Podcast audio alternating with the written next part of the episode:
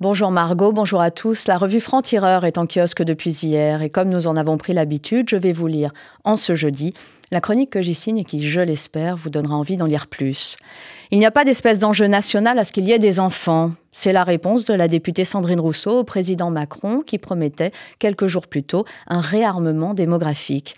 L'annonce présidentielle a de quoi faire hurler nombre de féministes. Il n'est jamais rassurant de vouloir enrôler des ventres pour la nation. Les utérus des femmes ne sont pas une affaire d'État, nous dit-elle. C'est vrai. Et l'on peut discuter du ton. Mais Sandrine Rousseau a tort de nier l'enjeu pour autant. Le vieillissement de notre pays a des conséquences préoccupantes sur le PIB, la dette, les finances publiques et les perspectives d'avenir. L'abandon de ces problématiques par la gauche, à l'image de l'immigration, au motif qu'elle serait le précaré de Vichy ou de l'extrême droite, est une erreur à ne pas répéter. Le taux de natalité doit être une préoccupation nationale, non par peur du grand remplacement, mais par souci d'équilibre. Et si le vocabulaire martial d'Emmanuel Macron, pour le moins indélicat, lui est coutumier, il ne le réserve pas aux utérus des femmes. Souvenons-nous qu'il était notamment en guerre contre le Covid. Plutôt que de se perdre en surinterprétation sémantique ou en procès en extrême droitisation, discutons des mesures proposées par le président car c'est là que le bas blesse. Les politiques natalistes ont montré leur inefficacité dans nombre de pays d'Europe touchés par le même mal depuis la fin de la Seconde Guerre mondiale. Seule la confiance de chacun en l'avenir économique, écologique et social du pays aura des répercussions concrètes sur l'envie de mettre au monde de nouveaux citoyens. On ne fait pas d'enfants quand on ne parvient pas à se projeter. Puisque le chef de l'État est en guerre contre l'infertilité, demandons-lui des mesures plus fertiles.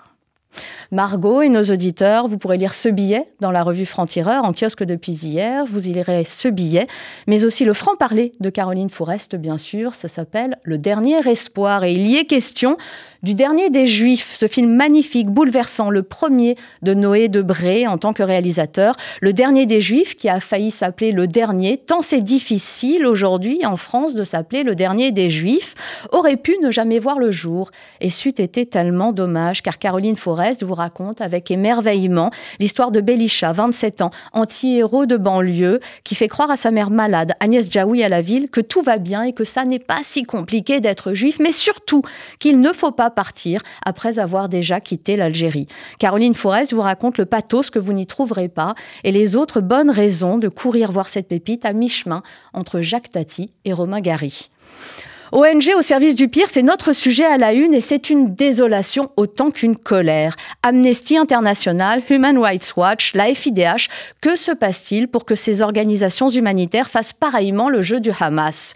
Pourtant censées œuvrer à des fins humanitaires, justement, ces organisations non gouvernementales n'en finissent pas d'afficher leur complaisance vis-à-vis du terrorisme islamiste et d'utiliser leur financement contre l'État hébreu, l'État raciste disent-elles. C'est une enquête de Benjamin Cyr et c'est préoccupant.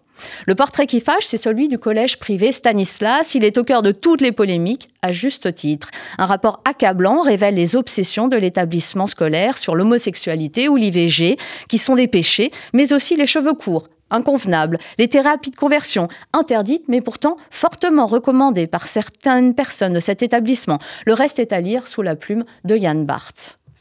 La remise en question de l'école privée, justement, il en est question dans le Face à l'histoire de Jean Garrigue. Depuis quand parle-t-on d'un grand service public unifié et laïque de l'éducation nationale? Autrement dit, de la disparition du privé sous contrat. Et pourquoi ça ne passe pas? Élément de réponse dans le Face à l'histoire. Inès Corbière, fille de l'époque, la fille de Raquel Garrido et Alexis Corbière, est placée en garde à vue pour apologie du terrorisme. David Medioni nous explique pourquoi sa dérive ne devrait pas seulement retomber sur ses parents, mais aussi interroger les partisans du déni. D'Inès Garrido, il est justement question dans l'éditorial de Raphaël Enthoven, Les malheurs d'Inès. Peut-on reprocher à Raquel Garrido et Alexis Corbière les déclarations antisémites de leur fille Y a-t-il un sens à faire aux parents le procès de leur progéniture? Jusqu'où les parents sont-ils responsables de ce que deviennent leurs bambins? Finalement, c'est la question de l'existence qui se pose là. Celle-ci est une série de hasards et de rencontres, et force est de constater qu'entre les conseils des parents et les décisions des enfants, il y a la vie et ce qu'on en fait. L'éducation d'un enfant ne connaît aucune recette et n'offre aucune garantie. C'est une démonstration implacable, signée Raphaël Enthoven. Elle est à lire dans Franc-Tireur cette semaine. La raison est un combat C'est le nôtre à franc-tireur, combattre toutes les formes d'extrémisme aussi. Lisez-nous, rejoignez ce combat et la lutte pour que la nuance survive dans un monde qui n'a de cesse de se radicaliser. Bonne journée à tous.